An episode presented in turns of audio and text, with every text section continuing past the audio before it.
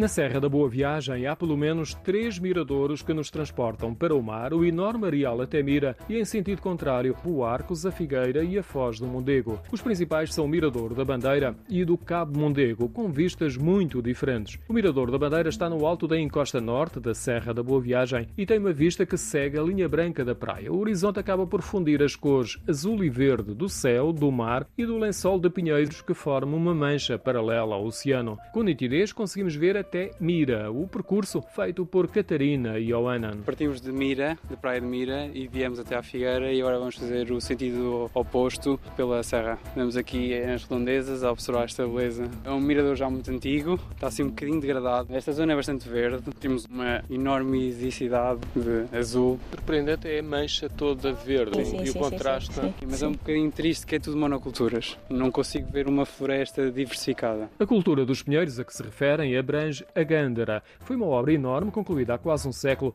e permitiu travar o avanço do areal. É tema de vários romances de Carlos de Oliveira. O miradouro está a 250 metros de altitude e foi utilizado como posto de vigia da pirataria. O sinal era dado com uma bandeira e ficou com o nome. A serra funciona como proteção da Figueira da Foz e o Parque Florestal da Serra da Boa Viagem é local de passeio e caminhadas. O mérito é de um regente florestal visionário. Alberto Rei propôs há pouco mais de um século a florestação da serra e a criação de caminhos. Junto ao Miradouro está uma pedra grande com uma inscrição que evoca o seu legado com a criação do Parque Florestal. No extremo da Serra da Boa Viagem, junto ao mar, temos o farol e outro miradouro, é o do Cabo Mondego. A vista é completamente diferente. Estamos de frente para o mar e para sul a vista alcança Boarcos, a Figueira e a Foz do Mondego. Esta é uma zona escarpada onde se revela a formação calcária da serra e a sua exploração por cimenteiras. As rochas expandem-se pelo mar, são terríveis para a navegação marítima e ótimas para os pescadores que se isolam no meio das marés.